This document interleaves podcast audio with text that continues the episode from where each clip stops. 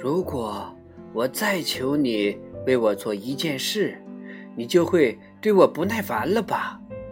母牛说：“哦，不，我不会的，只要是我能办到的事。”男孩子说：“那么，我请求你到对面的小屋去一趟，去看看我的女主人到底怎么样了。我担心她发生了什么不幸。”不，这件事我可办不了。”男孩子说，“我不敢在人的面前露面。”你总不至于害怕一位年老而又病魔缠身的老妇人吧？母牛说：“你用不着进到屋子里边去，只要站在门外，从门缝里瞧一瞧就行了。”哦，如果这样的话。那我是可以去的，男孩子说。说完，他便打开牛棚门，往小屋走去。他到了小屋门前，向里面一看，就吃了一惊，赶紧把头缩了回来。一位头发灰白、脸色惨白的老妇人直挺挺地躺在地板上。男孩子想起他外祖父去世的时候，脸色也是这样惨白。他立刻明白，那位老妇人肯定是死了。他想到这儿，吓得魂不附体，赶紧一口气跑回了牛棚。他把屋里看到的情况告诉了母牛，他听后停止了吃草。这么说，我的女主人死了。他说。过了一会儿，他又说道：“她是躺在……”光秃秃的地板上吗？是的，男孩子说。最近几天来，他总是说，他担心死的时候没有人在他的身边，担心没有人为他合上眼睛，没有人将他的双手交叉着放在胸前，他为此而一直焦虑不安。他继续说道。也许你能进去为他做这些事，行吗？男孩子犹豫不决。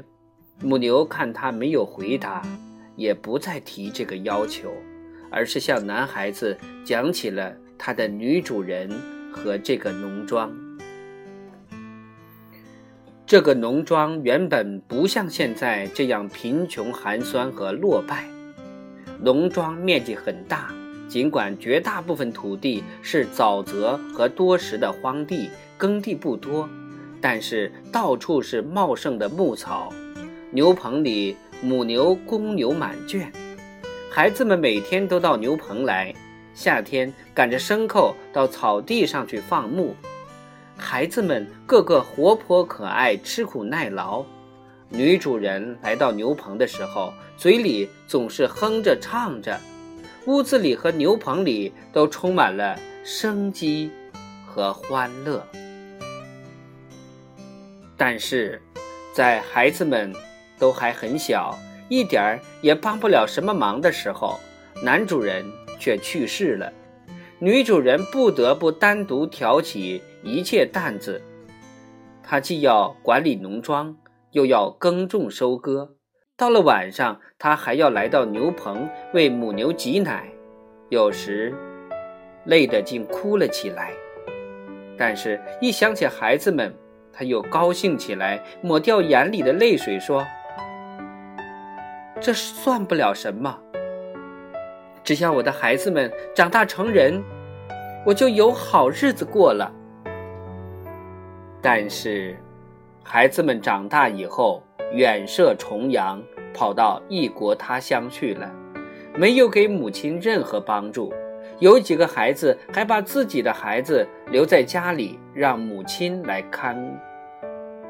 那些孩子天天跟着他到牛棚来，帮着照料牛群。他们都是懂事的好孩子。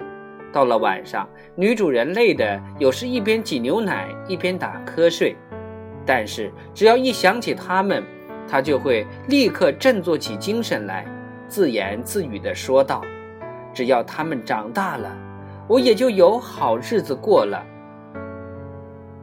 但是，那些孩子长大以后，就到他们的国外的父母亲那里去了，没有一个回来，也没有一个留在老家，只剩下女主人孤零零一个人待在农庄上。当最后一个小孙子离他而去之后，他完全垮了，背也驼了，头发也灰白了，没有力气来回走动了。他不再干活，无心管理农庄，任其荒芜。既然自己的孩子没有一个愿意回来接管农庄，就让农庄荒芜着吧。他并不在乎自己变穷，但是却怕孩子们知道他正过着贫穷的生活。他常常唠叨说：“只要孩子们没听到这些情况就好。”你看，大红牛，如果这里是一片富饶的土地，而不是贫瘠的沼泽地，那么孩子们就没有必要离开这里了。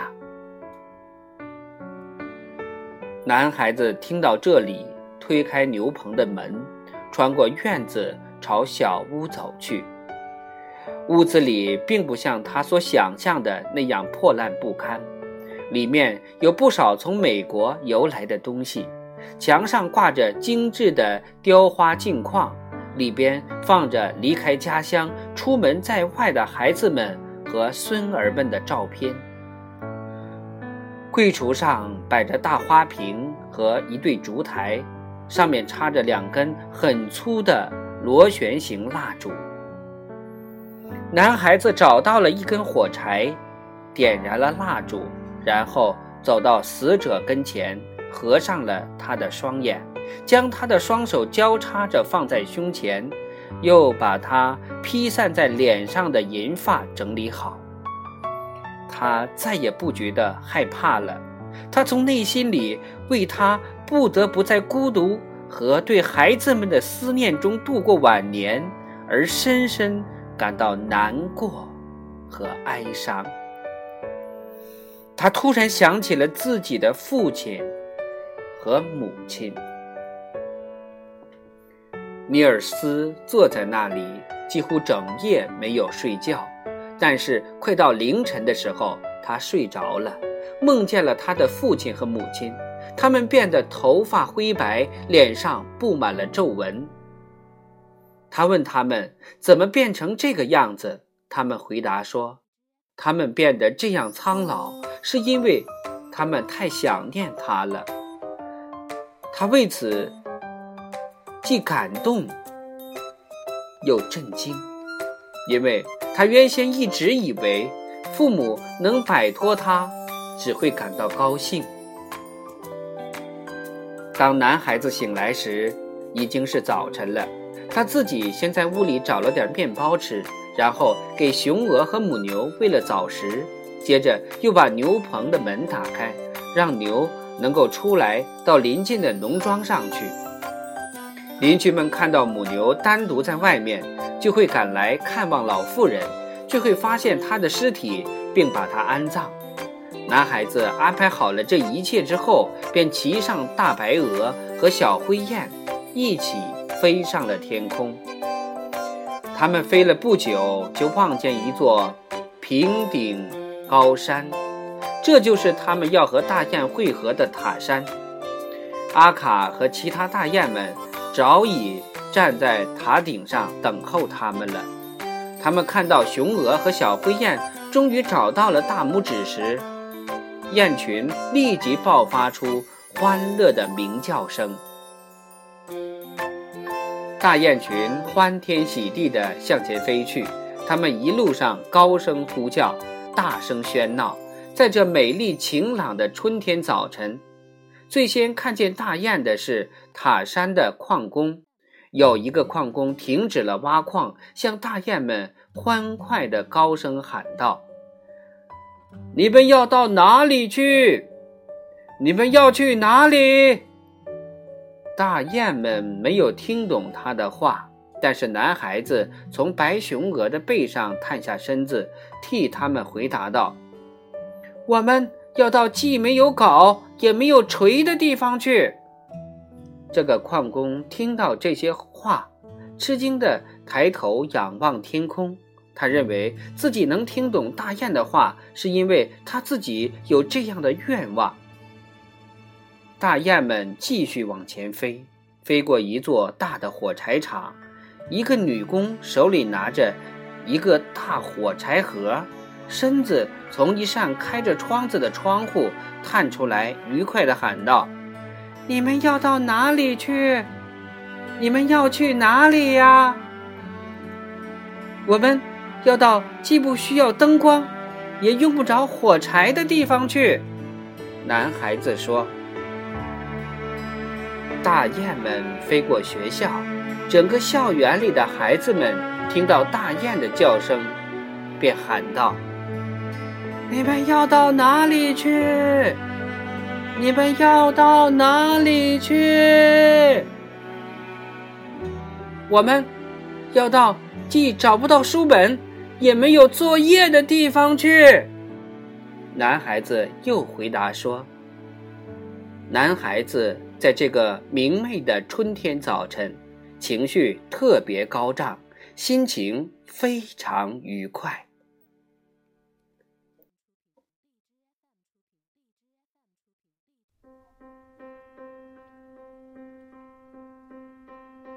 两座城市。今天就全部播讲完了，明天我们接着播讲《美丽的花园》。